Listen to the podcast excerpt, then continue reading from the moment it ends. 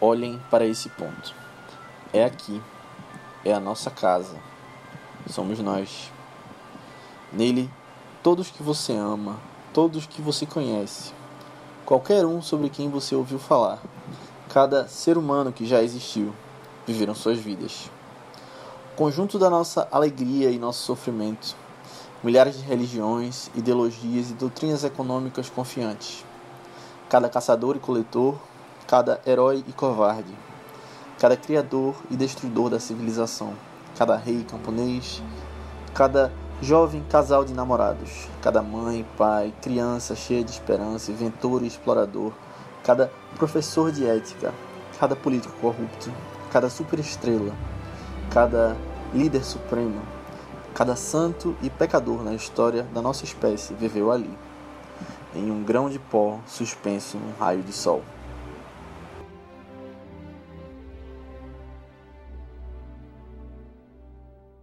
Fala galera, bem-vindos a mais um Vice, nosso podcast de recomendação de filmes.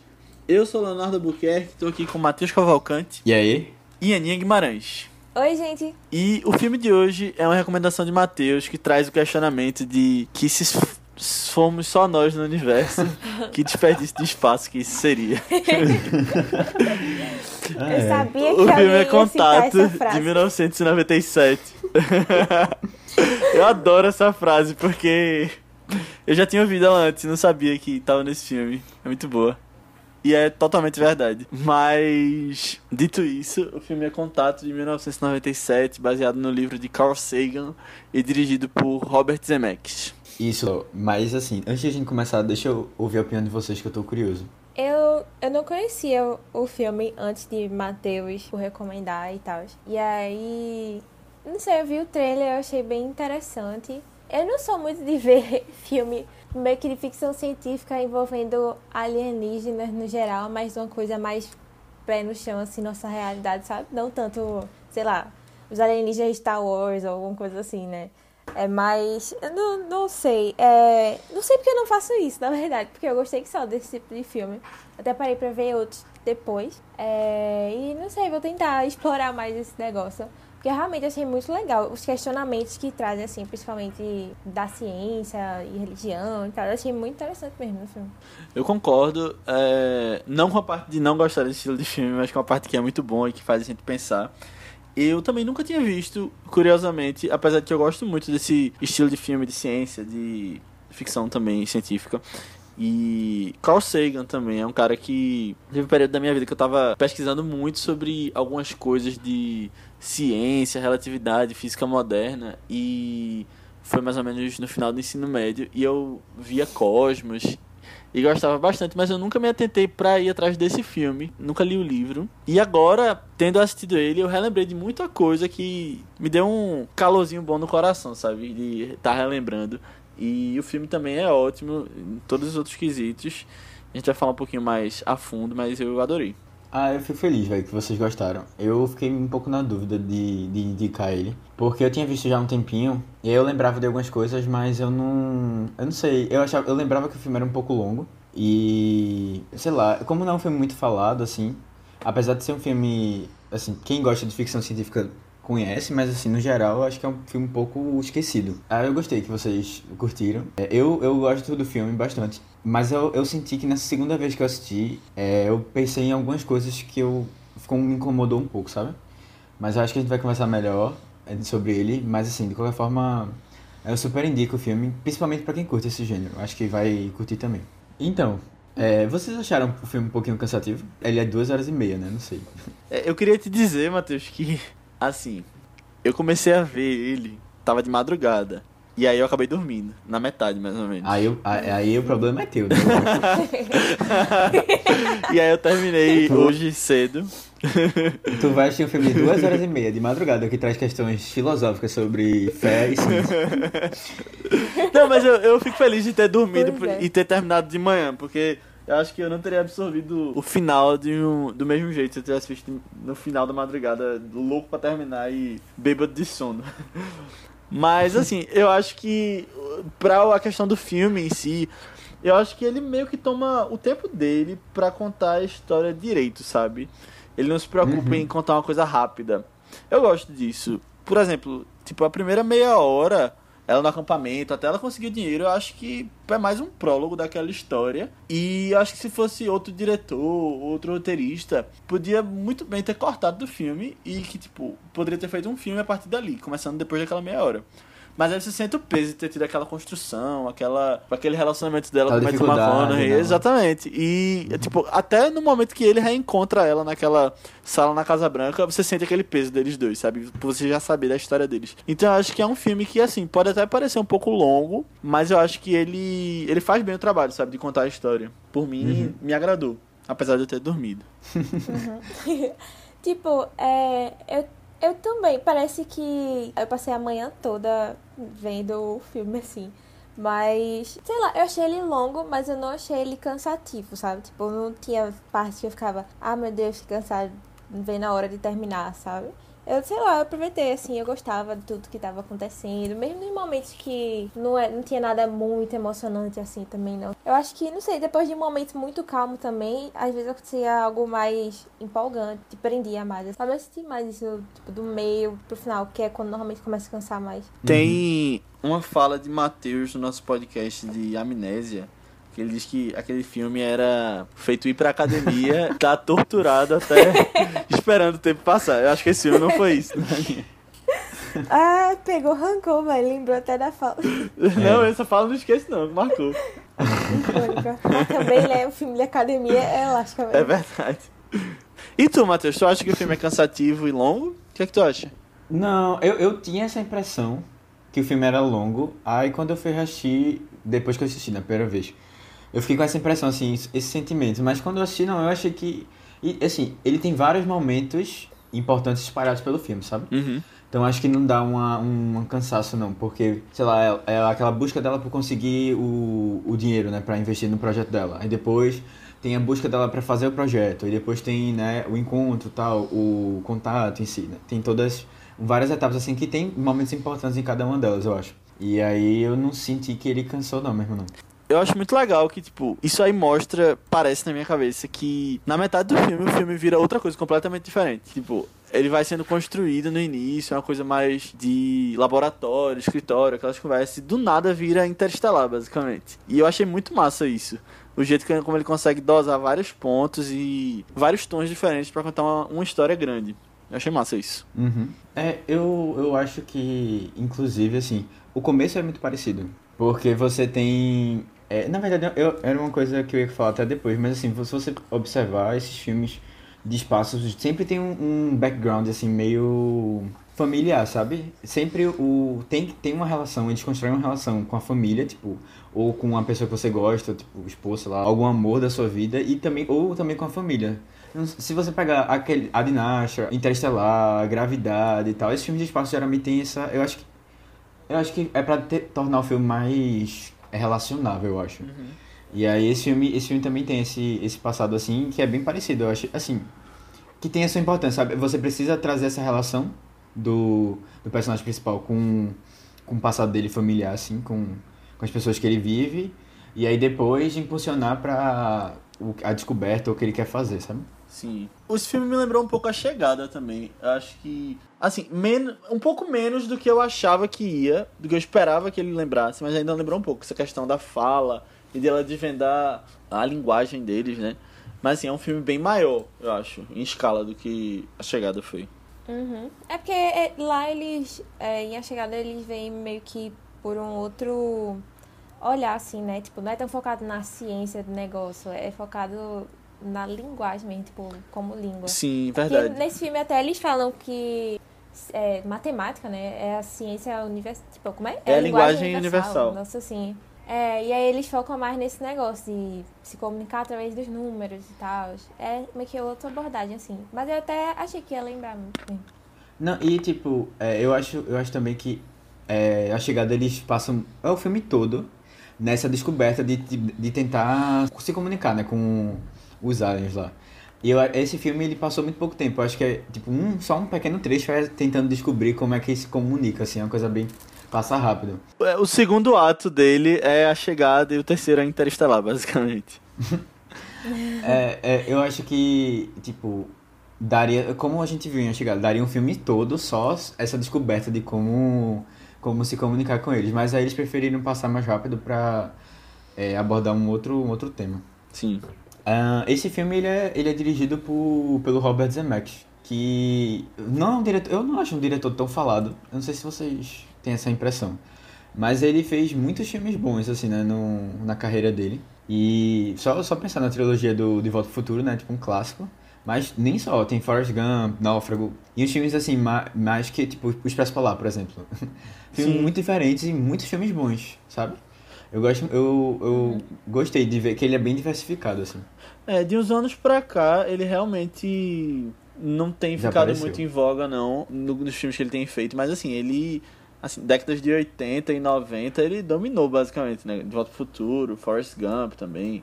Até esse filme mesmo. Bom, ele chegou a fazer uns filmes bons recentemente, mas é justamente isso. Eu acho que ele teve muito mais sucesso nos projetos que ele fazia ali no, no final do século XX.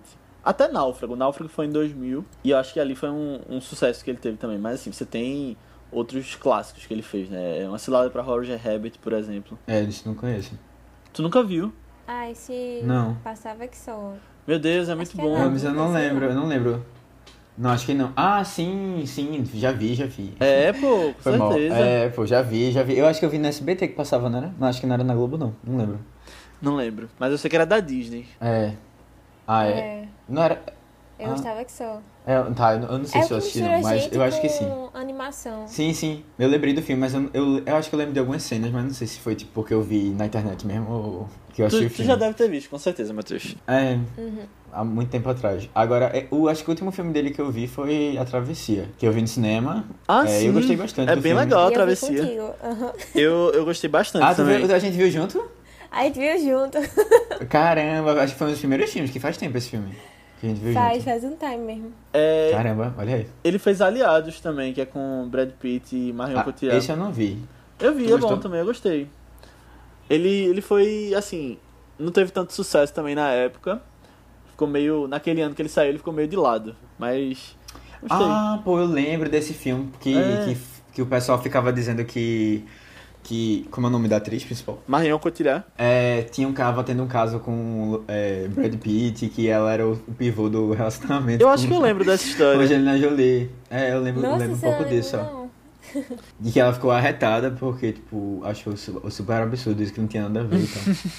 Bom, E tem outro sei. projeto dele que também deu o que falar no ano, que foi Beowulf, que é um filme de animação super realista, com um monte de atores conhecidos também. E... Mas também acabou que. Tipo, porque ele tava naquela vibe depois de Expresso Polar de fazer filme com esse tipo de captura de movimento, né? Ali no Expresso Polar ele Uhum. botou Tom Hanks em 50 papéis, e aí eu acho que ele tentou dar uma evoluída na tecnologia em Beowulf depois. Mas depois não, não continuou fazendo esses filmes de animação e não é uma coisa que pegou tanto essas animações para adulto. Apesar de você ver uma, É. o crescimento da tecnologia muito maior nos filmes da Pixar, por exemplo, nos outros tipos de animação, mas ainda é uma coisa mais cartunesca. Uhum. Beowulf é uma coisa que ele É. tentou fazer muito realista e assim, hoje você olhando, era um gráfico muito bem feito de videogame. Vocês viram Beowulf? Não, não vi. Não. Nem conhecia, tô vendo agora a página do cara. Eu lembro quando saiu em 2007, era tipo, tipo o Huawei do- daquele ano, um dos, sabe? Uma das coisas mais faladas no ano que saiu. Eu não sei se vocês sabiam, mas quem dirigiu o primeiro filme era George Miller, que tava cotado. Esse o diretor filme, de O Porquinho. Contato. Ah, é o Porquinho, né? Contato, é. Mas ele fez Mad Max também. É, eu tô tirando onda, velho. Ah, sim. É. Só uma coisa, desculpa, Ixi. voltando aqui rapidinho, porque eu tinha falado que depois de Beowulf ele não continuou nessa história de animação, mas ele dirigiu também Os Fantasmas de Scrooge, dois anos depois. Também é outra Ah, sim. evolução da tecnologia. É mesmo. Sim, mas voltando a falar de George Miller, É, eu só achei uma curiosidade mesmo dele. parece, que, parece que o projeto em si não, deu, não tava muito pra frente, acho que ele não tava concordando muito com o estúdio e tal. Mas Uhum. disseram que foi uma, uma saída amigável, assim. Ah, legal. E aí depois é, o Robert entrou de volta no projeto. Quer dizer, entrou no projeto. Ah, sim. Mas assim, ele é um diretor muito competente. Quando você olha pra todos os filmes da carreira e como eles foram feitos e Sim, tal, filmes que entraram pra história. Muitos deles. É, uhum, com certeza. Mas assim, a gente tá falando do diretor, mas eu acho que esse filme é muito mais sobre quem escreveu. E quem escreveu o livro em que ele foi baseado, na verdade, que foi Carl Sagan. Carl Sagan foi um dos maiores astrônomos que nós conhecemos no planeta Terra. Ele foi um divulgador científico muito importante na década de 80, enquanto ele estava vivo. E além de ser professor e doutor e pesquisador, ele era bem famoso por causa dos programas de TV que ele fazia, por causa do jeito que ele se comunicava. Ele era um comunicador muito eficiente. E, bom, acho que ele ficou muito conhecido por causa de Cosmos, que é uma série da década de 80, que chegou a ser refeita recentemente pelo Neil deGrasse Tyson. E assim, também é muito boa essa versão do, do Neil deGrasse. E, bom, Carl Sagan, além disso tudo, fez vários textos, várias vários artigos científicos em que ele disseminou essa questão da exploração espacial, astronomia, outros planetas, vida lá fora, Marte, várias coisas que até hoje a gente vem se questionando, discutindo, mas que foi uma pessoa muito importante para o século XX. Ele faleceu em 1996, então não sei se ele chegou a ver esse filme pronto mas o filme é dedicado a ele, né? E tem um texto uhum. muito lindo dele que, inclusive, faz parte das nossas ambientações de hoje, que é o Pálido Ponto Azul, que foi um momento em que a Voyager olhou para trás enquanto ela estava em Saturno e viu a Terra como um pontinho insignificante no meio daquela vastidão preta. E além disso tinha um raio de sol que cruzava a Terra. E aí ele fez um texto muito lindo falando sobre tudo que a gente conheceu, todas as histórias que a gente já ouviu, todo mundo que a gente já interagiu, ouviu falar, ter passado apenas por aquele ponto azul. E o quanto nós somos insignificantes perante o universo, mas que além disso tinha um raio de sol em cima daquele ponto azul que mostra o quão grandioso a gente é como espécie também. E eu acho muito legal isso e essa mensagem de otimismo que ele passava e que a gente pode ver muito presente nesse filme também. Uhum. É. Eu, eu não sei se tu sabia, Léo, mas ele, ele inicialmente queria, não queria fazer esse livro, né, que deu origem ao, ao contato. Ele queria fazer um roteiro de um filme. Ah, legal, não sabia. É, não foi pra frente. Porque o estúdio não curtiu, que era Warner no caso, né? Que foi o estúdio que fez contato. e aí lançou, lançou, ele lançou o livro e o livro foi tipo best-seller, assim, ficou entre os mais vendidos no ano. Aí compraram os E aí a Warner foi, a Warner foi e fez. Alguns anos depois. É, eu não, sabia não. É, Ironias do Destino. É. Porque eu, eu, acho que é de 85, né? O, o, o livro, acho. É, eu, não lembro. Eu acho que é de 63. Eu achava. O livro? Peraí, deixa Não, é não. É não, é, é, mais, é mais novo, mais recente. E aí ele fez. Mas acho que não, nem, nem importa muito. Se tu conseguir achar o dado, tu avisa. É, eu confundi, é de 85 mesmo. É, pronto. Aí assim, ficou, acabou que ficou um filme, tipo. O, o livro ele pegou tipo, toda a história principal do roteiro e adaptou, né? Mas assim, acho que no geral já ficou uma coisa bem assim, bem pensada para ser filmado mesmo, porque é, ele deve ter era de um roteiro. Né? Pensado né? enquanto escrevia nas cenas e uhum. Detalhes. Isso. E ele chegou até a participar do é. roteiro do filme, ajudou e tal. Filme final, né? do roteiro final. Sim. Mas só que ele acabou morrendo na época da, da produção do filme.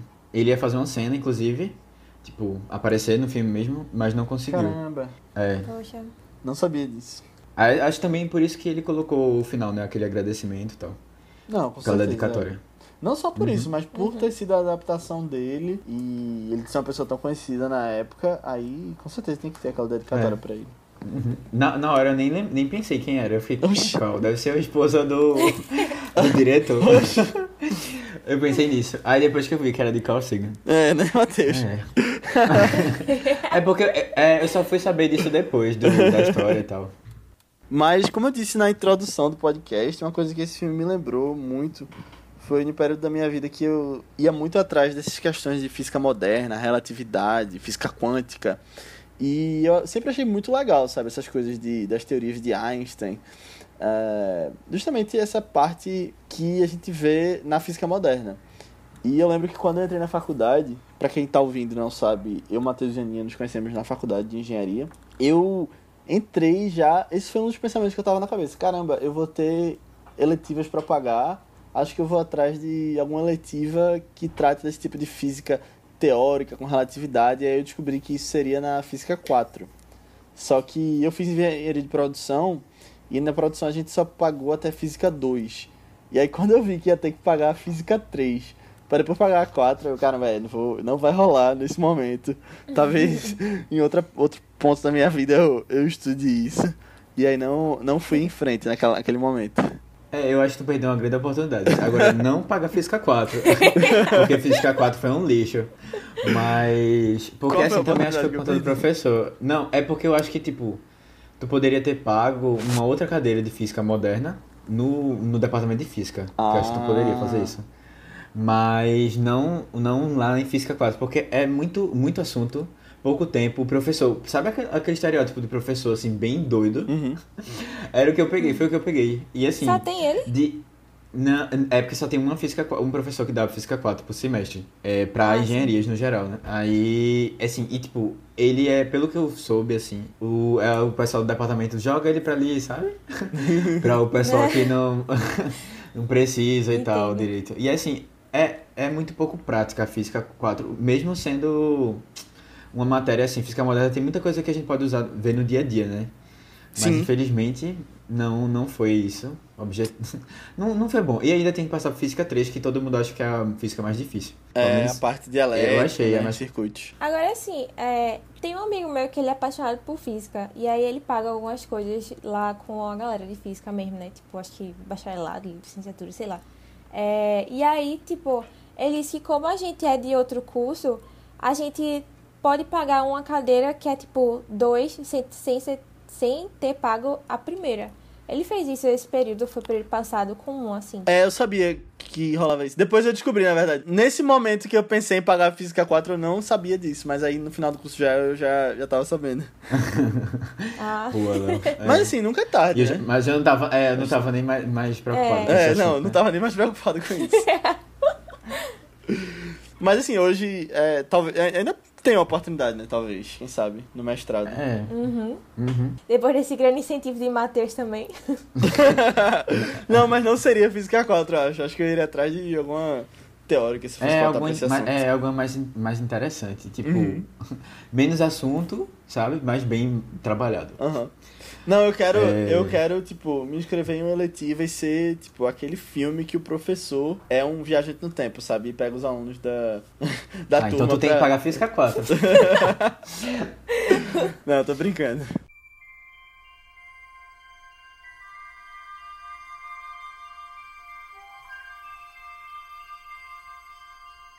A Terra é um cenário muito pequeno numa vasta arena cósmica. Pense nos rios de sangue derramados por todos aqueles generais e imperadores, para que, na sua glória e triunfo, pudessem ser senhores momentâneos de uma fração de um ponto. Pense nas crueldades sem fim infligidas pelos moradores de um canto desse pixel aos praticamente indistinguíveis moradores de algum outro canto. Quão frequentes seus desentendimentos, quão ávidos de matar uns aos outros, quão veementes os seus ódios. As nossas posturas, a nossa suposta autoimportância, a ilusão de termos qualquer posição de privilégio no universo, são desafiadas por este pontinho de luz pálida. O nosso planeta é um grão solitário na imensa escuridão cósmica que nos cerca. Na nossa obscuridade, em toda essa vastidão, não há indícios de que vai chegar ajuda de outro lugar para nos salvar de nós próprios.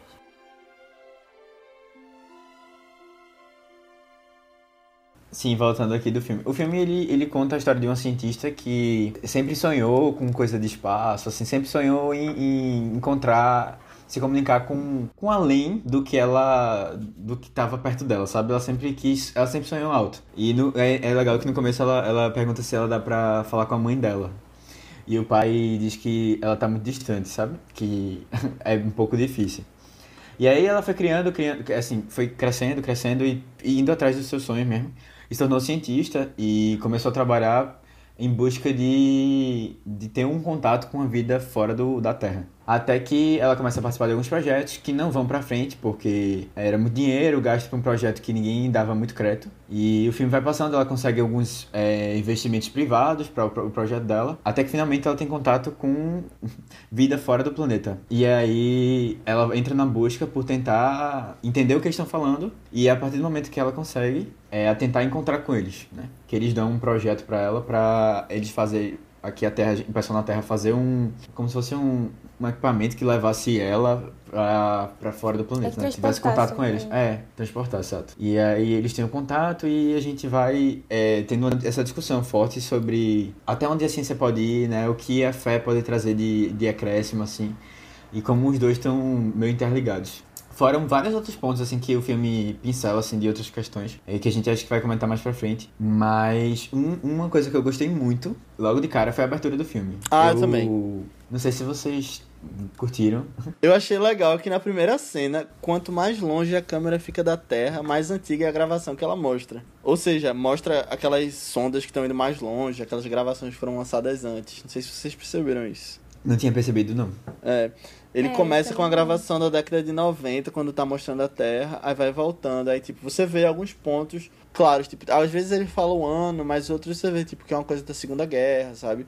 Até voltar Uhum. para as primeiras sondas que foram mandadas, achei muito legal. E assim, depois disso, o visual também é lindo, né? Acho muito bem feito. Me lembrou até as cenas de espaço da Árvore da Vida. É, eu lembrei, eu lembrei dela também, mas eu, eu acho que, no caso aí, foi uma influência do filme. Não, eu não tô Esse eu não falando que é, esse Não, assim, eu, eu, acho, eu acho que tem, eu acho que tem uma relação. O que eu queria dizer era isso, que tipo, tem uma relação mesmo os dois. de esse filme ter influenciado a Árvore da Vida ou eles terem partido de uma mesma Eu acho, Fonte. assim, pelo que eu vi, o primeiro filme que usou essa ideia foi O Dia que a Terra Parou, mas o original. Acho que é da década de 50 ou é da década de 60 o filme. E aí, só que em vez de fazer de da Terra pro espaço, ele vai do espaço pra Terra. Então, é o caminho contrário, sabe? E eu acho que é porque tem muito mais a ver com a história do filme, né? Esse aqui é, também, assim, ele fez essa troca, eu acho que eu acho que ele pegou a ideia, né? Mas tentou dar, dar um significado que fizesse mais sentido pra, pra aqui. Uhum. E aí depois disso, vários filmes fizeram, assim, não só o que tu falou, Léo, do a da Árvore da Vida, mas eu, eu lembro de outros também tendo essa ideia de, de Ah, com expandir. né? certeza. O próprio Interestelar. é, Ele também começa assim? Não lembro. Não, não. Ah, tu tá dizendo no começo do filme. É, tem que essa era cena específica, né, do... Ao longo do filme. Ah, não, não tava falando especificamente de começo do filme, mas assim, essas cenas bonitas de é, nebulosas e planetas. Ah, tá, é. Uhum. Eu achei massa que, tipo, eu já tinha visto essa primeira cena antes, mas eu não sabia que era desse filme. E isso aconteceu com outras cenas assim também. E aí eu sempre me surpreendia, tipo, ah, meu Deus, então esse é o famoso filme que tem essa cena e tal. e aí eu já. Eu, eu gostava muito desse sentimento assim, tipo, meu Deus, que massa esse filme daqui, né? Aham. É, e eu, eu logo eu lembrei muito nessa primeira cena da. tá, não sei se vocês ouviram falar que tem um. Uma. Eu acho que é um, é um satélite. Ou sei lá, um. É algum objeto. Eu não sei de- de- é, definir isso não. Mas é um objeto que, tipo, é, botaram no espaço e ele tá andando assim, sem rumo, até. Vai ficar andando pra sempre, né? Que ele leva. Um, é tipo uma arca, sabe? Que ele leva várias coisas. Sim. Que tem, tipo, Tem ouro, vários desses, tem na umas. verdade. É, eu, eu, não eu sei que duas. É o que tá armando. Eu sei duas. Eu não sei se é esse, mas eu sei que é o Voyager. Voyager, Voyager. Não é Voyager? É, Voyager, é isso. A Voyager. É o que eu falei que quando, no pálido ponto azul ela olha pra trás quando tá de Saturno. Ah, pronto. Isso. E, só que É. é, eu acho que eles mandaram, eles mandaram várias, né? Não sei se foram mais de duas, mas eu sei que duas chegaram já, tipo, no limite do, do sistema solar. E aí. Que massa. É, aí já, tipo, estão fora do, do perímetro, assim, Sol. da, da, da influência do Sol, né? Da influência mais forte. E aí, eu achei bem legal que me lembrou muito isso. E eles levam gravações lá também de, de coisas que aconteceram aqui e vários outros pontos assim importantes da história da gente. Pra gente, quem sabe, um dia é algum ET ou extraterrestre, né, encontrar com a gente e saber um pouquinho da história. Ou vai que, por exemplo, a gente desaparece e eles têm um pouquinho do que foi a gente. Se eu não me engano, em The Crown tem uma cena que vão lançar alguma coisa pro espaço e ela tem que- a rainha tem que gravar uma mensagem que vai ser colocada exato, é isso mesmo. Aham, é isso. Né? Uhum. É, foi- ele foi lançado na década, agora. na década de 70, tipo, só ano passado parece que o 2 chegou, saiu, né? Conseguiu sair da, da- Uhum. do sistema solar. Acho que o primeiro contato que eu tive mesmo com esse. Eita, contato! é, mas. Contato. Mas, não, foi proposital. Mas é, foi com uma cena bem famosa que tem, pelo menos uns anos atrás, lembro que ela era bem falada assim na internet. Que é a que a menininha tá subindo a escada correndo, né? E aí fica uma câmera lenta e aí, sei lá, passa um negócio pro espelho e aí ela abre o negócio lá, sabe? Tipo, Sim, é na cena que o pai dela morre. Também. É, é, e ela corre pra pegar o remédio, só que é tarde demais. Engraçado, porque, tipo, eu também não sabia que era desse filme. e aí eu vi, tipo, sei lá, minutos antes disso daí que acontecer, dela, do pai realmente ter o ataque e tal. Eu fiquei pensando, nossa, essa menina parece muito com a menina daquela cena do espelho. Depois eu vou procurar qual é o. Depois eu vou procurar na Wikipedia as coisas Se que é a ela mesma fez. atriz. E aí quando veio começou isso, eu, meu Deus, é esse filme, não acredito, finalmente cheguei nele, porque eu achava que era um filme bem conhecido assim na época também, sabe? Mas, nossa, sério, eu chocada com as cenas famosas desse filme, que eu não sabia que eram dele. Ei, e uma coisa que me deixa bobo, toda vez que eu vejo um filme, um- uma técnica de filmagem, é quando o filme espelha. Eu não, não faço ideia de como fazem isso, Então, sem é, mostrar a câmera. eu fui E tentar eu acho muito um legal, fico impressionado. É, pa- aparentemente, eles, eles fazem assim, tipo, eles gravaram as cenas separadas, né? né? Não, separados. Tipo, grava ela correndo primeiro, Hum. aí depois grava ela com reflexo no espelho, e depois Ah. gravou o reflexo do espelho que mostra a foto da família, do pai dela, né? E aí, tipo, eles juntam digitalmente. No caso, foi assim, né, que eles fizeram. Só que, tipo, ficou muito bem feito. Tipo, eles elogiaram muito, porque realmente não dá pra você perceber o corte, né? A, como é que ficou o, o- a junção das duas. E aí é é bem legal. É realmente, é, essa cena, Nia, foi por conta, porque eu conheci o filme. Tipo, eu, eu tava vendo assim, é, uma lista de cenas mais bonitas do cinema. E aí tinha essa, e aí eu, caramba, muito legal. E aí eu disse, eu vou ver esse filme, porque é, tem essa cena tão massa, a cena parece ser bem legal. E eu depois eu descobri que era de ficção científica e eu curto muito. Aí eu assisti. E é realmente uma cena muito bem feita, assim. E é uma coisa pequena no filme, né, se você pensar. Mas eu acho que ela tem um impacto legal. Aham. Sim. Tem uma cena igual, que com certeza é baseada e influenciou em um filme chamado Mr. Nobody, que é com Jared Leto. Ah, Vocês não já vi o filme assistiram? ainda não. Não. Eu, eu conheço o filme, mas eu não tenho tão Tem uma cena que é bem igual. Ah, sim. E eu tinha visto ele antes de assistir esse filme, né? E aí, quando mostrou essa cena, eu, eu não conhecia a cena dessa menina. Essa que vocês falaram que tinha meme e que era conhecida na internet. Aí eu falei, caramba, igual que fizeram Mr. Nobody. Aí depois eu me liguei, com certeza. Foi ao contrário. É. É, mas assim, tem, tem outras cenas muito boas, assim, de, de, de técnicas de filmagem. Eu não sei se vocês repararam. Principalmente, principalmente eu, eu senti isso no, é, na parte dela com o pai, né? É, ela, tem, ela fica num quartozinho que ela fica tentando se comunicar com o pessoal, né? Pelo, pelo rádio, pelas ondas de rádio.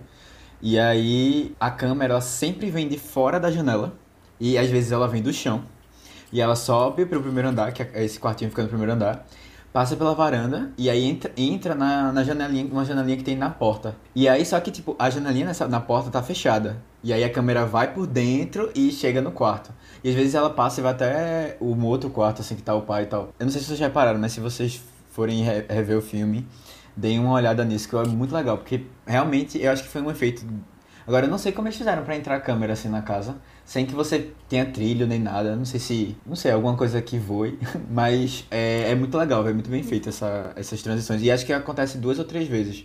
Ela pega a mesma cena assim de fora pra. e chega dentro do, da casa. Minha teoria é que pode ser um set desmontável também, é, de tirar uns pedaços da porta da casa e aí ela vai passando. Como a gente falou que aconteceu em Cidadão Kane. Uhum. É, eu acho que, tipo, realmente não tinha, ou não tem a janela fechada, tipo, é uma janela aberta e eles botam um efeito depois pra aparecer, sabe? Sim. Esse filme tem um trabalho bem primoroso, assim, de, de técnicas visuais, assim, de, da parte de fotografia. Mas, como a gente tá falando especificamente de algumas cenas do filme, tem. Na verdade, não é uma cena, mas um ator que tá nesse filme que eu achei muito legal de ver. Que foi o William Fincher, que faz Marrone em Prison Break. Eu tava com saudade dele nessa série, é uma série que assim, eu via quando era pequeno e tal. Ele faz quem nesse filme? Então, ele faz o amigo dela, que é cego. Ah, sim, sim. Ah, O que vocês acharam do, do, do contato em si, hein? Assim, eu acho que é um filme muito bom. Não. Que, como a gente tem falado, eu tô brincando, eu sei. tu tá falando do primeiro contato ou quando ela tá lá? Não, quando ela tá lá. Tipo, do real contato. Ah, ok, tipo, do então. Nelson, do Nelson dela com o, o pai Uhum. dela, assim, né? Aspas. É. Eu achei legal o jeito que eles fizeram ela usar o microfone primeiro. Pra explicar umas cenas assim, mais de exposição, sabe? Do que tá acontecendo. Eu falei, caramba, olha o que eles estão fazendo aí de. com relação ao roteiro pra poderem explicar pra gente. É, esse é meu primeiro comentário sobre isso. É, mas eu gosto muito do jeito que fizeram, assim, principalmente do jeito que deixam na dúvida depois se aconteceu mesmo ou não. É, até porque ali, pelo que ele diz, é um uma tecnologia que os alienígenas tinham que pegava memórias dela, né? E eu, eu gostei, acho que foi bem feito assim. E de novo, eu acho muito legal a dúvida que ficou depois e aquela história toda de ela ter no vídeo só caído e aí depois, caramba, ela tem 18 horas de e a imagem é estática. Caramba, que massa que fizeram aí. E toda aquela coisa do tribunal, de duvidarem dela, e o discurso que ela dá naquela cena, junto com. Tipo, toda, toda a questão de religião, que a gente pode até tocar mais a fundo, mas assim, depois aparecem seguidores pra ela. É, é justamente o que mostra, assim, da, da mensagem do filme como um todo, né? Quando ele trata de religião, tipo, ela em defesa do pensamento dela e eles duvidando. Não, mas assim, mas mostra, assim, assim, diferença de crença. Deixa ah, eu já de- tava evoluindo o pensamento. É, é, não, calma. deixa eu, mas é. pensando exatamente no contato, assim, que eles tiveram, como foi feito. Tipo, ele, Do pai é, dela. É, o pai, seu. Eles e- pegaram a visão dela da praia, que ela tinha desenhado quando criança, e o- do pai e tal. Isso pra vocês foi tipo, caramba, eu tava esperando outra coisa ou, ou foi legal? Ah, gostei. Eu tava esperando algo mais, mais, Mais grandioso, grandioso, na verdade. É. tipo, não sei, acho que. Porque a gente tem essa ideia meio abstrata, assim, de como seriam os alienígenas e tal. E aí eu tava esperando algo mais abstrato, assim, também, do que é que seria e tal. Mas eu gostei que. Que, tipo, pegaram as memórias dela e tal. Ah, tipo, eu achava que a conversa ia ser, não sei, mais explicativa, assim, também de algumas coisas, sabe? Parece- Ela perguntava umas coisas e ele dizia, ah, existe há não sei quantos anos mesmo isso daí, sempre foi assim. Sabe? Eu esperava. Bilhões e bilhões. É, algumas mais respostas, além disso, tipo, eu achei legal porque ele elogiou a humanidade, né? Não sei o quê. Mas eu esperava, Mas, sei lá, uma né? parte mais científica ali também. É, sem ser só o eu, parabéns, vocês são eu, eu acho que, tipo, quando você. É porque é muito complicado isso. Eu acho que quando você faz um filme assim, você tem uma grande expectativa para o que é que vai acontecer, né? E quando é uma coisa, principalmente quando é um assunto assim, muito que tá no imaginário, é difícil você definir, assim, né? E assim, trazer isso pro visual, eu acho.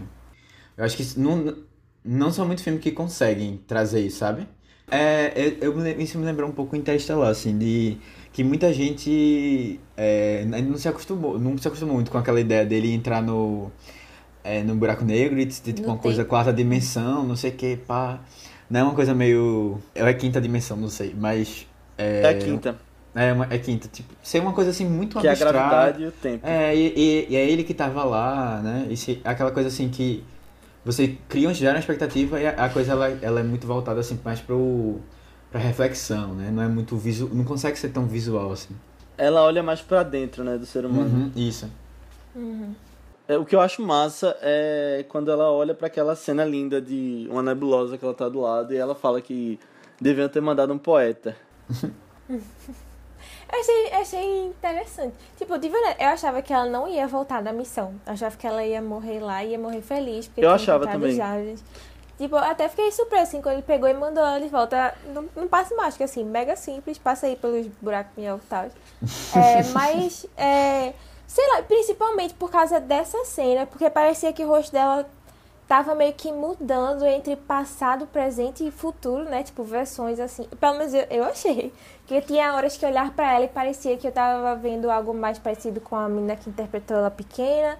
Aí parecia que eu olhar pra ela e via uns pés de galinha, assim, como se estivesse mais velho. Não sei se foi impressão minha. É, eu não percebi isso não, mas pode ser que seja. Se eu realmente não, não, não percebi. Eu não percebi essa questão dela tá mudando de rosto, mas eu vi, tipo, algumas cenas que botavam dois rostos dela, assim, como se É, fosse uma coisa. duas saindo, coisas assim. acontecendo ao mesmo tempo. Aham. Ah, sim, por conta, né? De chegar nesse momento apreciativo dela. Isso. Mas no, no todo eu gostei, sim, desse contato. Uhum. Não acho que foi ruim, não. E eu achei também que ela fosse ou não voltar, ou voltar como eles tinham colocado algumas cenas antes, 50 anos depois. Ah, entendi. Bem É uma- alguma coisa assim. é. É, Exato. Justamente. Bem, eu achei que pudesse acontecer isso sim. Mas assim, como eu tava dizendo, na hora que ela volta, eu achei muito legal também o jeito com que eles trataram no filme, sabe? Essa dúvida que fica, a coisa das diferenças, da, a coisa das diferentes crenças, da condição humana como um todo, né? Que, Tipo, e ali ele coloca tipo, as mensagens do filme. Acho muito legal o jeito que ele trata isso, principalmente quando ela volta. Eu achei que o filme fosse ser um pouco mais científico, assim. E não me pareceu tanto, sabe? Não pareceu que as coisas faziam muito sentido, assim. é, se você for pensar. Não é tipo Interstellar, que ele faz questão de ser bem fiel, assim, ao que poderia acontecer e tal. Até a questão de tempo, inclusive, lá é muito forte. E aqui não, aqui é uma coisa mais, tipo, vou me afastar um pouco da, da realidade mesmo e vamos viajar aqui no, no, nas ideias. Mas assim, é, vocês acharam legal é, os efeitos? Eu, eu fiquei um pouco incomodado, eu não sei, eu acho que eu fiquei. eu acho que ele tá um filme um pouco datado, assim, de, de efeito visual mesmo. né? Assim, nas cenas do espaço eu não acho não, mas quando mostra a base que eles construíram sendo destruída, eu, eu tipo, olhei com. Assim, eita, que. Eu, eu não gostei muito da Filme de praia também, sabe? eu Quase achei 30 que a praia anos ficou... atrás, é. É, eu acho que o- onde mais me incomodou foi na praia, na cena da praia. Poxa, tem tanta praia bonita, né? Pra filmar, né? É, tipo, eu achei que podia filmar uma praia real mesmo, sabe? Não sei, ficou uma coisa meio. E tava um blur. É. Ficou meio estranho. Mas assim, não é. O, o problema dos efeitos não é uma coisa que me tirou do filme, não. Foi só um. Uhum. Um Tipo, um leve olhar, assim, que eita, que engraçado, é. Tipo, você, quando você percebe uma coisa que é datada, né? Você, Uhum. esses gráficos de Playstation que a gente vê nos filmes da- do final da década de 90, início dos anos 2000. Mas eu tenho um comentário pra fazer sobre essa missão como um todo. Já que a gente tá falando de cenas do filme, que é que não faz o menor sentido escolher um senhor quase idoso pra ir nessa missão, que era o chefe dela. Porque normalmente quem vai pra essas missões que é astronauta são jovens atletas, assim, que treinaram, né? estudaram, mas treinaram a parte física também. E ele, assim, era um general, acredito, ou uma pessoa de alta patente militar, mas ele não tava, acho que não tava em forma pra ir nessa missão, e ele já era mais velho, acho que eles não escolheriam ele. Isso aí me tirou do filme, eu fiquei pensando, caramba, isso aí é meio... Eu não tinha pensado isso não, mas Fora faz da realidade. ele tá falando mesmo. Eu nem tinha me ligado, mas Hum. é verdade. Eu acho que é mais pela, pela questão dele, a influência e tal, mas... É, e tipo, É, acho que, acho eu que acho é mais o povo- pra- pro roteiro, é, né? O povo tava tipo assim, eita, não vai dar certo isso, vai ser uma coisa bem...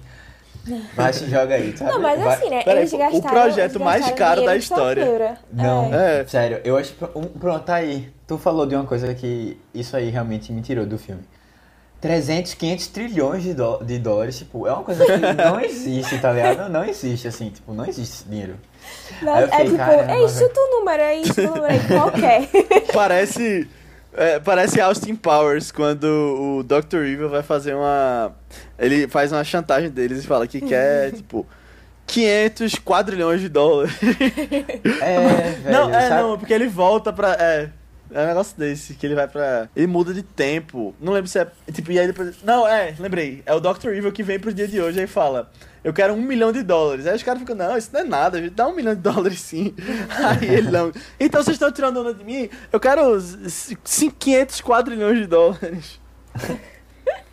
Nossa, velho. É, eu, aí eu fiquei meio assim, tipo, cara, e, e assim, eu tenho uma dúvida, porque eu não li o livro, né? Mas será que essas, essas coisas assim de. Que estão muito imprecisas na, na parte de, sei lá, ciência, economia e tal. Isso tava no livro mesmo de Carl Sagan? Porque eu não sei, sei, sei lá, ele não era Ah, uma eu pessoa tão. É, foi, foi do próprio filme, Acho né? difícil. do roteiro. é. é. Então, assim, falando de dinheiro, acho que uma das coisas que mais me tirou, assim, do filme, que eu fiquei, é o quê, pô?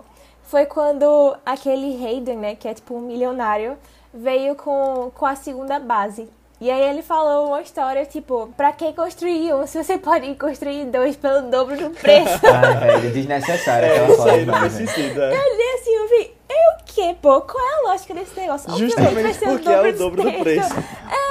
É, não, mas tipo, meu Deus do céu, olhei assim, eu não, não acredito, velho. Esse cara tá só sendo usado de Deus Ex Machina. Eu não acredito nisso. É, Parecia velho, que o grande é. papel dele no filme era isso, ser um Deus Ex Machina pra mulher Não, e tipo, vez. poderia colocar uma justificativa melhor, sabe? Por exemplo, assim, ah, a gente teve que fazer um protótipo, né?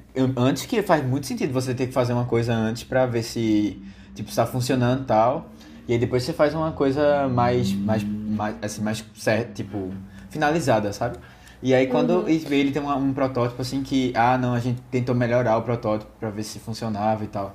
E aí vamos usar isso. Não sei, poderia usar outra, outra situação, mas a fala, a fala em si foi muito ruim, velho. Foi muito fraca. Foi, foi, foi péssima, velho. Eu concordo, eu concordo. Dava pra ser mais bem pensado isso. E eu achei ele uma coisa meio bugada, assim. Ele, ele ali mesmo, tudo, tudo nele parecia meio fora da caixinha, sabe? É. Quando ele vai pro espaço, né? Uhum. Eu acho que. Não sei, acho que ele não foi bem apresentado, não. Assim, tipo, sabe, todas as vezes que ele aparecia no filme era para dar uma solução milagrosa pra algum problema da protagonista. Tipo, outra vez que isso aconteceu também que me incomodou. Que foi, tipo, ninguém tava conseguindo resolver um problema. Ninguém lá do. do da. Sei lá, do. do Aí ele fala dela, em 3D. É, aí ele, aí ele aparece lá, tipo, uh, no estalar de dedos resolvi aqui seu problema, sabe? Tipo, um ele monte era de doutor, pesquisador. tudo. Ele desenrolava tudo é, Mas faz filme, sentido, isso só faz sentido se, tipo, realmente ela não viajou. E ele que fez todo o plano, né? Mas ah, eu não acredito a teoria da conspiração ah, é, final. É. Então talvez seja isso, né? Não, não sei. Não, mas aí, aí tem a fita, a né? É. Aí tem a fita. Tem a fita. Com as horas. Mas ele pode ter pensado nisso. Ah, não vão acreditar, então vamos botar uma fita aqui em estática de 18 ah, horas. Olha aí. Minha nova teoria sobre o filme é essa agora. não, sério. Né? É, realmente, Isso, realmente. Eu acho que ele era o que aí. mais me tirava do filme, ele. Assim. Total. E ele, ele tinha um jeito estranho, sabe? Não era uma coisa muito normal, não. Mas, assim, uma outra, é, outra pessoa assim, que dá uma ponta no filme... E tu ia falar de alguma coisa, não? Não, eu ia falar só que esse personagem, ele é feito por John Hurt, né? Que é um cara Apesar de vocês disseram do roteiro do filme, mas é um ator que eu sempre gosto de ver nos filmes também. Nunca é, vi. Deus o tem, ele morreu recentemente. Mentira, claro que tu viu. Não lembro dele não, pô. Não lembro tá dele em... nada. ele, ele tá em muito filme, Matheus. Tu com certeza já viu ele. Ele é o Olivaras de Harry Potter. Sério? Agora. Caramba. Sério, é. Não sabia. Pronto, olha aí. Ah, ele morreu perto do último Harry Potter, não foi? Ou foi do penúltimo? Foi. Eu acho que ele. Não, foi não, foi bem depois. Eu acho que ele morreu em 2017, por aí. Ah, e é o filme é verdade, 2011, Harry Potter. Eu lembro que ele tava bem velhinho é. mesmo no filme. Porque ele ainda fez Doctor Who depois. Cara, é porque ele tinha cabelo lá no filme e acho que eu não queria reconhecer. é verdade. Pronto, é outra pessoa que dá uma ponta assim, só que no caso é uma pessoa do nosso mundo real, que inclusive eu tô com um sério problema com ele ultimamente, porque eu assisti o, o documentário, o documentário de, é Jeffrey Epstein, Epstein, alguma coisa assim, do, da Netflix. E ele aparece lá e assim, um cara que tá super envolvido em um monte de, de escândalo de pedofilia, de abuso sexual, de tráfico de, de menores, bom, um monte de coisa. E Bill Clinton era super amigo dele, sabe? E aí, mas assim, o, no filme, parece que ele tá atuando. Porque as cenas são muito bem parece. encaixadas, pô. São muito bem encaixadas. E aí eu fui até procurar, assim, pra ver o que é que. se ele. se ele tava mesmo no filme ou não. Mas não, eles pegaram uma, uma, uma mensagem. Não, é, Matheus, espera aí. Não, pô, eu jurava, eu jurava, juro a você. Ele aparece em quatro cenas, parece. Eu, se eu não me engano, são quatro cenas. E nas quatro cenas tá muito bem encaixado. Mas que ele tava. Assim. Ele atuando, pô. Não, eu, eu disse, pô, eles chamaram, chamaram ele conhece o diretor, sei lá, ele foi um convidado assim, tipo. Sei lá, né? Trump o não aparece em filme de vez em quando. É, Trump apareceu. Apareceu até no, mas, no, no Mas não como presidente. Não, não como presidente, mas sei lá, né? Vai que. Vai que a pessoa tá só tirando onda, assim. Eu não vejo, não. Eu não vejo problema, não. Não, Paty, espera aí. É, não sei, eu acho isso mais a cara de Obama. É, assim. Obama é super good vibe, assim. Tem, tem, tem uma na Netflix, não, é uma série, parece. Mas eu não sei. Bom, é, eu, eu, eu fui ver, tipo, e eles pegaram uma cena, inclusive foi do ano que o filme foi lançado, tipo, eles tiveram que editar super em cima, assim, encaixar as coisas. Mas foi uma cena que parece que um, um, meteoro caiu, e era um meteoro de Marte. E aí tinham algumas coisas, informações nele que dava a entender que podia existir vida em Marte e tal. E aí eles pegaram essas cenas e realmente faz muito sentido, porque, tipo, essa coisa de de, do espaço tal, tá envolvido assim com e essa, essa entrevista que ele deu, né, na Casa Branca tal para os jornalistas para explicar o que, é que, tinha acontecido. Eu achei que se encaixou muito bem, velho. Foi um trabalho de edição muito bem feito. Eu concordo, eu, achei muito legal essas montagens quando ele aparece. E eu fiquei pensando numa coisa que é o seguinte, quando. Eu vou falar de Estados Unidos porque é o tipo de filme que a gente tem mais contato filmes de Hollywood, mas quando aparece o presidente dos Estados Unidos em um filme, eu vejo alguns jeitos com que eles fazem em vários filmes diferentes. Primeiro é botar um ator sendo presidente genérico que não falam nem se ele é republicano ou democrata, e aí ele só é um, um outro novo personagem.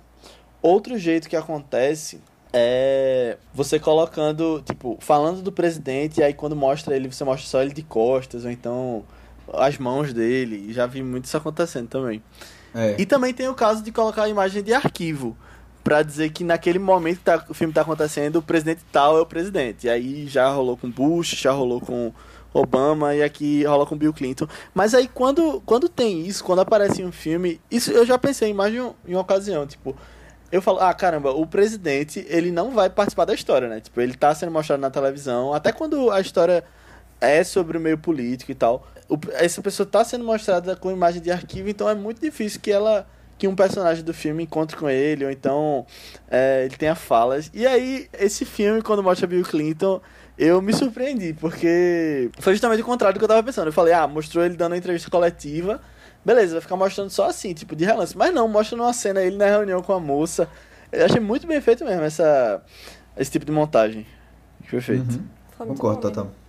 Uma coisa que eu achei legal no filme é que ele não é um filme muito. Sabe aquele, aquele clichê, assim, patriota americano? Que, assim, também porque você tem uma, um passado eh, dos Estados Unidos relacionado à questão do, de viagem ao espaço e tal. Né, naquela época de, de Guerra Fria, então assim, tem sempre essa, essa, essa necessidade de mostrar que os Estados Unidos está na frente e que assim, eles têm as melhores tecnologias e são eles que vão mandar o, é, o salvar o mundo, sabe? Eles que mandam os astronautas, sabe? A tecnologia deles. Essa coisa assim toda que dá uma, dá uma canseira um pouco, assim, e eu acho que, pelo menos pra mim, não me deixa muito relacionado com a história, porque não parece que é a minha realidade, sabe? E eles não, eles não fazem questão de Uhum. De, é, de fazer com que seja uma coisa mais grandiosa, assim, que saia um pouco do mundinho deles e, e realmente seja uma coisa da humanidade, sabe? Já basta os alienígenas terem que falar inglês muitas vezes, né? É, e aí, assim, eu, eu, eu acho até uma coisa que eu não curto tanto. É, eu acho que a chegada, ela tem um pouco dessa pegada, né? De, do americano salvar o mundo, assim. Mas eu acho que esse filme, Contato, ele não, não é tanto assim, não. Você tem várias críticas. E assim, é um consórcio, é um consórcio que eles fazem, né, de vários países. O dinheiro é de muitos, mesmo que os Estados Unidos tenham representatividade maior, representatividade maior, faz até sentido porque eles estão doando mais dinheiro. E é uma, um projeto realmente é uma coisa mais humanidade como um todo. E até é uma coisa meio irônica, assim, né? Quem, a, primeira, a mensagem que eles ouvem, os, os, os, os alienígenas, são uma mensagem de Hitler, né? Da época da, que, da Olimpíada, né? Que Segunda ele, Guerra. é, da Segunda Guerra. Um pouco antes, Ah, né? sim. Que ele fez a transmissão lá e tal. Acho que é na década de 30 ainda. E aí eu acho bem 39, legal essa, essa. Tipo, é, não, assim, eu acho legal essa ironia que eles colocam lá, né? E que faz, faz muito sentido, porque realmente a Alemanha também era uma potência muito grande e essa coisa da transmissão, na, naquela época, né? Os jogos serem transmitidos a um, a uma grande população, assim, pela primeira vez. Eu achei legal essa, esse momento histórico que eles Uhum. gravaram, que eles trouxeram. É, eu senti que eles deram umas alfinetadazinhas assim, sabe? Uhum. Tipo, quando, quando tava começando a ter contato do governo, assim, também, né? Com a, da, os primeiros, sei lá, as primeiras mensagens que vieram. Aí um pessoal do governo perguntou, tipo, ah, por que eles não podem falar inglês, sabe? Uma coisa bem assim. Menina, não, porque é, 70% matemática é da- linguagem universal, obviamente, né? 70% É, da Terra não fala inglês. É. escolhendo Exato. é, não é isso. E quando estavam escolhendo o astronauta, né? Aí fez, fizeram um comentário assim, tipo, um terço desse, da, dessa galera é dos Estados Unidos, né? A gente tava contestando isso. E só tinha é, uma mulher, algo né? Que era assim, ela. um pouco aqui, um pouco ali. É. Mas eu achei interessante botarem isso. Eu achei legal também essas alfinetadas e eu acho que isso parte muito do próprio Carl Sagan, né? Que ele tinha esse. Ele pregava essa história da internacionalização, de você não ficar fixado em, em um país só, uma pátria. Acho interessante, é um conceito assim que veio com a globalização, né?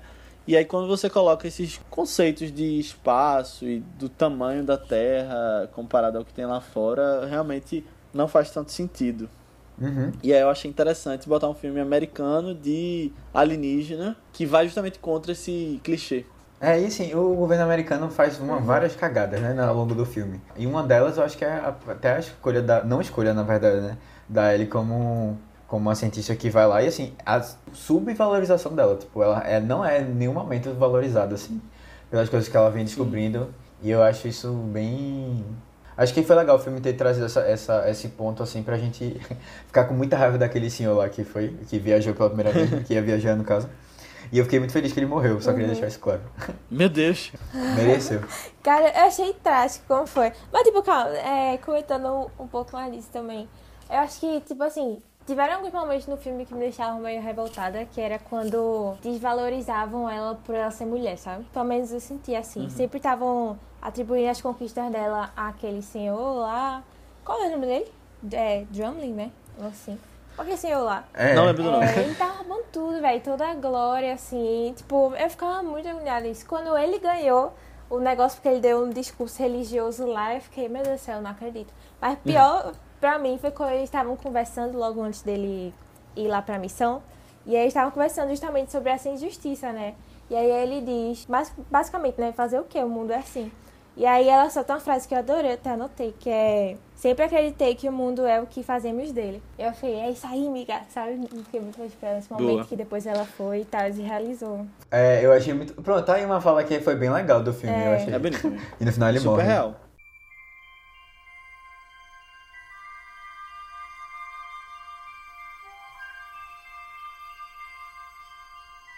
A Terra é o único mundo conhecido até hoje que abriga a vida.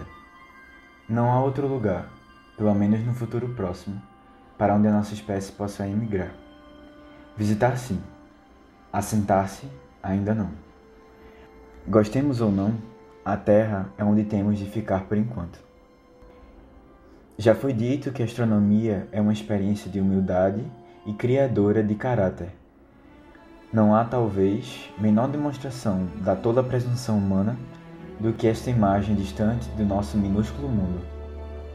Para mim, destaca a nossa responsabilidade de sermos mais amáveis uns com os outros, e para preservarmos e protegermos o pálido ponto azul, o único lar que conhecemos até hoje.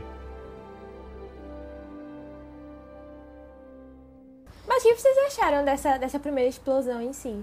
Porque eu achei tão, tipo, eu demorei alguns segundos pra identificar que era Cara. o cara, o, reli- o Uhum. extremista religioso. Mas eu achei tão, como assim, que tiveram essa falha de segurança, pô? Porque o cara, sei lá, ele olhava muito estranho pras pessoas. Achava aquele cara com uma vibe tão perturbadora assim. Eu fiquei, como assim ninguém percebeu isso? Deixaram essa falha de segurança, tipo. Quem garante que no outro, no segundo experimento, não ia ter essa falha verdade. assim também? Por que tiveram menos cuidado nesse primeiro, então, sabe? Tipo, o negócio que eles ga- gastaram 500 trilhões pra ser destruído por causa disso. O, o, o segundo eu acho que tinha. Era muito mais secreto, né? Nem os outros governos parece que sabiam. É Sabe? Foi uma coisa meio assim. Bem no ar, assim. Agora. é, é, tipo, mas eu acho que realmente não, não, não fazia muito sentido mesmo essa falha tão grave assim. Agora, e até porque tipo, ele tava com bomba, eu acho que seria um, é um ambiente muito controlado aquilo ali, né? Tipo, não é qualquer pessoa que entra ali. Aham. Mas eu, eu achei que, é, assim, não foi uma coisa do nada, assim, o cara tava, apareceu, tinha aparecido outras vezes e tal. E eu curti muito essa vibe, porque não é, não, geralmente não mostra muito o que é que a população no geral tá fazendo, sabe? Em relação a isso, nessas descobertas todas. E foi muito, assim, tem vários momentos que eles que fazem questão de tentar mostrar. Ah, tem uma galera apoiando, tem uma galera que tá contra, tem uma galera que tá surtando, assim, tá... É, os, os aliens são de, é Deus que tá vindo, Jesus. Tipo, bota uma imagem do alien sendo Jesus, né? Um- Jesus era um alien. é, eu sei lá, eu achei que, eu achei que, tipo... Eu imagino, eu imagino uma população, assim, bem louca, sabe? E uma coisa meio é, Woodstock, assim, né? No, perto lá da, da, do, dos telescópios lá que estavam... Pensei que tava tendo festival. É, eu imagino isso das, das pessoas. Eu também. Mas sobre essa questão da segurança, eu É. acho que é o seguinte. O ano desse filme foi 97, né? Então eu acho que a noção que a gente tem de segurança desses espaços públicos, desses lançamentos, é muito pós 11 de setembro também. Então eu acho que assim, na imaginação do roteirista, talvez um ataque terrorista assim, tipo, pudesse passar mais impune. É, Eu verdade, penso, pode sim. ser. Não tinha pensado nisso não, mas faz sentido. É, verdade. Mas o que tu falou, Aninha, de não ter se ligado que era ele, eu, eu não, tipo, tá, na hora que mostrou ele na tela, assim, eu falei, caramba, é aquele cara. Porque tinha mostrado de um jeito tão na cara, todas as horas que ele tinha aparecido no filme. Muito estranho. É. Era E, muito tipo, ele engraçado, era muito estranho. Uma pessoa super perturbada, velho, super perturbada. É. É. Era. Outra coisa que eu acho muito legal nesse filme é o jeito que ele coloca o debate de ciência e religião, sabe? Assim, tipo, realmente levando a fundo a conversa e dando bons argumentos, eu acho, pros dois lados. Eu acho que, tipo, ele não toma um posicionamento ateu, como eu acharia que, tipo, poderia se posicionar por, tipo, o personagem ser assim e tal. Mas não, ele, tipo, ele coloca realmente argumentos dos dois pontos da discussão, sabe? Eu achei muito bem feito isso. E assim, uma, uma coisa, eu também achava que eles iam, levar mais pro lado do ateu mesmo, assim, não. Mas eu senti que no final foi o contrário. Eu acho que. Eu, eu senti uhum. uma troca, mas eu, eu percebi que, como a gente tava acompanhando a personagem principal, no final ela, ela parecia ser uma pessoa de fé, sabe? Porque eu acho que ela ela percebeu, ela percebeu que estava numa situação em que ela não tinha como explicar as coisas. E ela só uhum. precisava que as outras pessoas acreditassem, né, sabe? Porque ela teve uma experiência meio catártica, assim, né? De, e, assim, uma experiência fora do, da realidade, né? Uma, que, que a gente pode associar isso a uma experiência com o divino. Mas, não, ela... É, e aí, assim, ela quis justificar isso para as pessoas, só que ela não conseguia. E ela disse, não, eu Sim. senti. E, assim, eu, eu... Era uma coisa que eu... Tipo, não, mesmo sem saber como explicar, eu acredito. E aí ela teve, ela teve um pouco de fé não necessariamente no, né, num Deus, assim, mas é, na questão hum. Né, da ciência, ou do, sei lá, no, no, na experiência que ela teve mesmo. Sim. É, eu acho que faz até um paralelo legal com, com quando ela tá conversando com o, o boy lá na festa. E aí eles vão pro terraço, né, e tal, e aí tá frio e tal, e eles ficam conversando sobre isso. Porque eles só fazem conversar sobre isso, né? É. Sobre religião e ciência. E aí ele fala uma experiência bem parecida, assim, né? Que ele teve a experiência com Deus e não sei o que, e foi isso que mudou ele. E ela fica tipo, é, ah, mas e as provas, não sei o que. Foi, foi muito esse momento aí, só que ela sendo ele, no caso, né? Uhum. E a comunidade científica sendo ela. Achei bem legal, tipo, essa retomada assim também. E mostra, sei lá, uma mudança interna, né? Tipo, como tudo isso mexeu com ela. Achei muito legal. Acho que, tipo, essas questões de, de religião e ciência é o que eu mais gostei no filme, assim. Uhum. Sim, com certeza, é muito bem feito. E quando ele pergunta pra ela no, naquela sessão, de, aquela entrevista dela, se ela acreditava em Deus. É, ela foi honesta, né? Nossa. né? Foi, foi pesado aquilo ali. E é, eu, eu fiquei um pouco é. chateado é. com, com, com ele, né? É. Eu achei meio, meio, tipo, caramba, velho. Mas assim, eu entendo, eu entendo, mas. Porque ele foi defender o lado dele lá, mas eu achei. E aí depois ele justifica dizendo que gostava dela e que não queria que ela fosse. Mas, sei lá, eu... Mas na hora que ele falou aquilo, eu pensei nisso mesmo, que tipo, ele tava fazendo para que ela não fosse. É, eu sei, mas não sei lá, é, foi, foi sacanagem, né? Tipo, sei lá, não sei. Foi. Ainda mais porque é, tinha outras eu, pessoas. Eu achei meio egoísta é, também. Tipo, é super egoísta, na verdade. E assim, ainda mais porque mas tinha foi, outras pessoas lá que fariam de tudo, inclusive mentir, inclusive para ganhar opinião pública, né, no caso. Mas eu, tipo, mas eu estranhei que foi um, um fator que pesou tanto, assim, a decisão deles, sabe? Esse negócio dela não ser religiosa. Mas, assim, eu, eu, não sei, eu não sei se é, um, é estranho ou não. A gente vê aqui no Brasil mesmo, a questão religiosa, ela, ela é muito forte, Aninha. E assim, eu acho, eu acho que é uma coisa que, tipo, tem um peso para muitas pessoas, sabe? E aí e as pessoas. E ele coloca um argumento, né, lá, é... que é, tipo, 95% das pessoas do mundo acreditam em alguma coisa. Não, e assim, eu acho que é um ponto que pode mudar muito a opinião pública sabe? É, e aí, assim, se você pega uma, um. Tipo, fica é, reforçando isso sempre, a opinião dela cai, sabe? Muito, muito fácil, assim, eu acho. Mas, assim, não, não querendo dizer que ela estava errada ou certa, só, só eu acho que é um, um, um, ponto, assim, que quem, quem se importa, realmente se importa muito com isso, sabe? É uma coisa que realmente faz mudar a opinião das pessoas. Pelo menos eu, eu vejo assim. E, assim, é, eu acho também que uma coisa que, que essa, esse diálogo dela final, assim, né, é onde ela tá no júri, me lembrou uma coisa assim, eu, acho que quando você começa a, a pensar em, em, em, questões mais macro, assim, mais. que são às vezes muito fora da nossa realidade, mesmo, mesmo na ciência, assim, você acaba tendo que ter. ser um pouco. É, sair um pouco da, da, do ceticismo e ir mais para um campo da, da fé mesmo, do acreditar mesmo, porque são, são questões às vezes tão fora da nossa realidade que, que sei lá, foge um pouco do nosso controle mesmo. E a gente. Tipo, por exemplo, se você pensa assim, como, ele, é como o filme cita, caramba, o universo é muito grande, né? É, dá, dá, dá muita margem pra criatividade, assim, eu acho. Pra esse sonho, assim, pra essa. pra pensar em coisas muito. mu- muito fora do, do, do eu, sabe? E eu acho que isso aí acaba levando um pouco a, tipo, você sentir um pouco de fé, assim, um pouco de, de dessa necessidade de acreditar, assim. Porque não tem muito. Não é muito palpável, sabe? Tá muito fora, assim, do contexto. E eu acho que, que nesse ponto, assim, eu acho que é muito o que o filme trouxe. E, assim, tem um, tem um astronauta brasileiro que eu não lembro, vou lembrar o nome, mas eu, eu vi algumas entrevistas dele. E ele coloca sempre essa questão de como tem um momento em que a gente não consegue compreender. Né? E a gente vai só tentando acreditar até um certo ponto que a gente consiga, né? Provar alguma coisa. E acho que a humanidade como um todo, ela foi muito é, ligada assim, né? Tipo, à fé. Então, é quando a gente não tinha não tinha uma base para conhecer uma coisa específica assim, né? A gente colocava a religião ou tipo os mitos pra, em cima disso. E aí depois a gente começa a descobrir, a gente coloca em cima de outras coisas. E aí vai, vai, vai, assim, vai seguindo, assim. E sempre quando o desconhecido ele aparece, assim, a gente pode. A gente cria muito. Eu não sei se vocês estão acompanhando o raciocínio. Eu tô, tô só ouvindo aqui. É, E absorvendo é, eu conhecimento. tô tentando voar um pouco assim. Mas é uma impressão que eu tinha. Falando nessa questão de filosofar um pouco mais, uma coisa que eu achei bem parecido, até com Interestelar, que a gente citou algumas vezes aqui, foi naquela parte do contato, é que, assim, lá eles falam explicitamente que os alienígenas entram em contato com a nossa espécie para que a gente possa evoluir, né? No caso lá, o que eles chamam de alienígena é uma espécie humana que se tornou eles, que evoluiu a ponto de chegar lá. Aqui isso não é dito explicitamente, mas pelo que eu entendi foi mais ou menos isso que estava sendo colocado ali, sabe? A gente, a partir dali, a humanidade é outra agora. Depois de ter um, uma experiência dessa. É, na verdade ele diz que vai ter outro passo, né? Não sei, eu acho que já começa. é um Isso é, justo. Eu, eu acho que, tipo, é, é um começo. Porque você tem uma pessoa que teve essa experiência, sabe?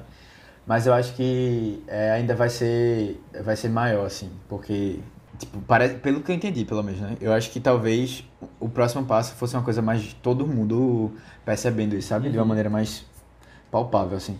Pelo que eu percebi, era que, tipo, a vida dela a partir dali mudou. E aí, tipo, esse primeiro passo, a partir daí ela ia ter que convencer as pessoas da Terra. E aí, a partir daí, tipo, teve a questão do, do tribunal e tal. E tudo que ela passou. Mas assim, foi legal, eu achei legal que a opinião pública ficou a favor dela. Eu não sei se vocês tinham. Mais ou menos, né? Pelo que eu percebi, ela ficou meio dividida. Não, pelo menos na frente. Mas teve gente lá dela, ela teve seguidores e tal. É, na frente do, do, do julgamento lá, do, do júri e tal, da Suprema Corte, eu achei que, que pelo menos ali eu não vi ninguém contra a ideia dela, pelo menos. Parecia que era tipo todo mundo a favor. E eu, eu acho que isso foi legal porque acabou que essa mudança dela, né, de pensamento, da maneira dela de pensar, eu acho que foi o que atraiu as pessoas pra acreditarem nela. Sim. Não sei.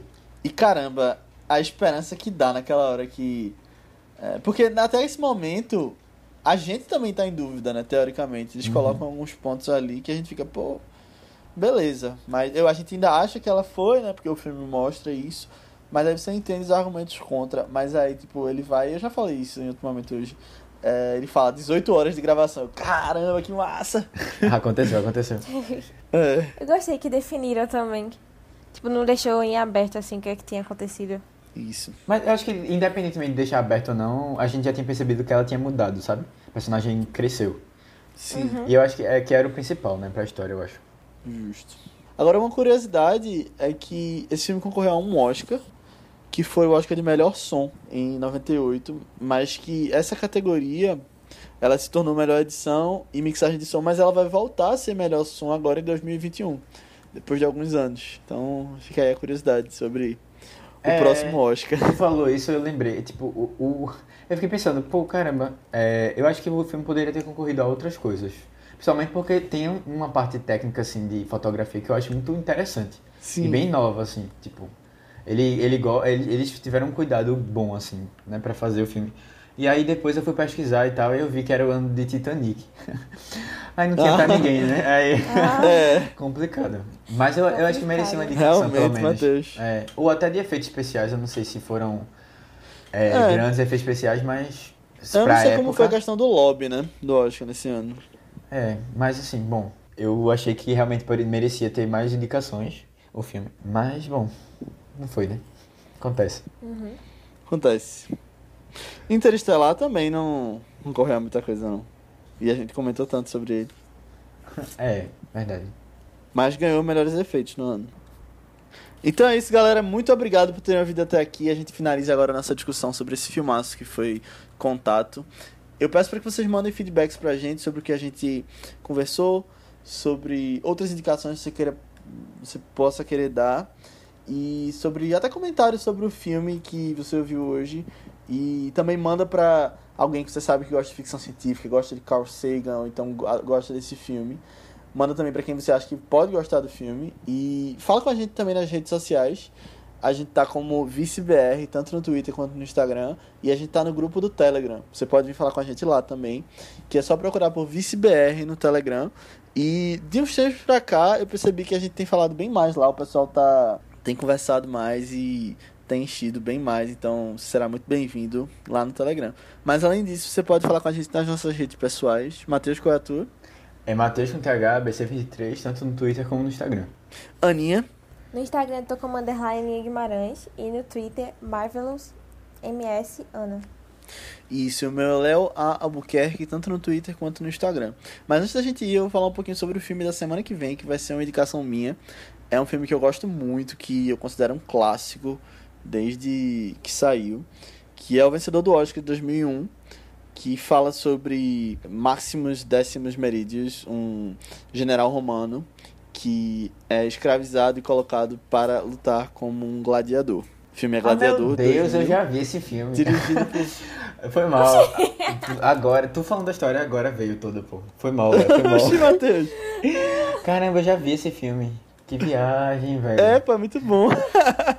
Eu tô, eu tô Matheus tinha falado que não tinha assistido, pra mim. Puxa. É um filme de Ridley Scott com Russell Crowe e ele tá disponível tanto na Amazon Prime quanto na Netflix. Olha aí que massa. Eu acho que é o primeiro filme que tá em dois streams, né? Que a gente indica aqui. E é o primeiro filme que a gente indica de um diretor repetido. Ridley Scott, que dirigiu Thelma e Louise, que a gente falou alguns episódios atrás. Está voltando o nosso próximo vice. Dois filmes que não tem nada a ver, mas são dois bons. Exatamente. É. Pra gente mostrar o quão eclético ele é, né? Nos projetos que ele trabalha. Uhum. Uhum. E tem muito mais filme completamente diferente dele. Tipo Blade Runner. Beleza, pessoal. Tchau. Até semana que vem. Tchau, tchau, pessoal. Tchau, tchau.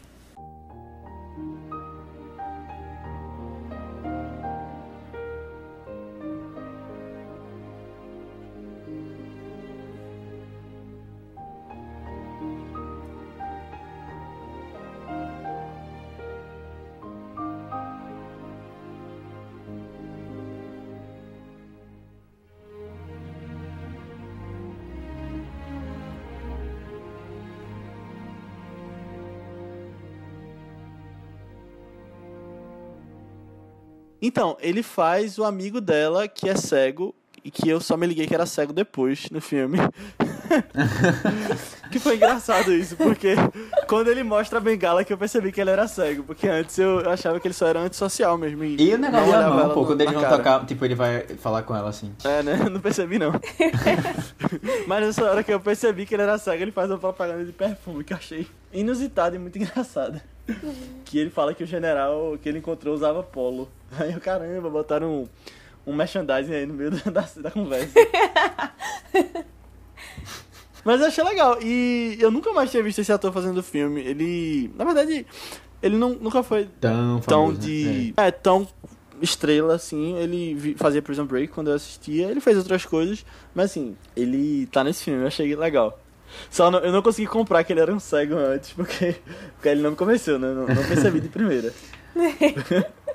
Né, é, na hora que ele erra a mão, eu já pensei, eita, é. será? É porque eu tava vendo de madrugada e quase dormindo. Pode ter sido por isso mesmo. E aí a cena da bengala eu vi é, de manhã. Justo. Não, e eu pensei por um milésimo de segundo, caramba, ele ficou cego entre a última cena que ele apareceu e essa. Será que vão falar? Será que vão tocar nesse Meu assunto? Meu Deus, não. Não acredito não. É sério. Do não nada, me orgulho disso.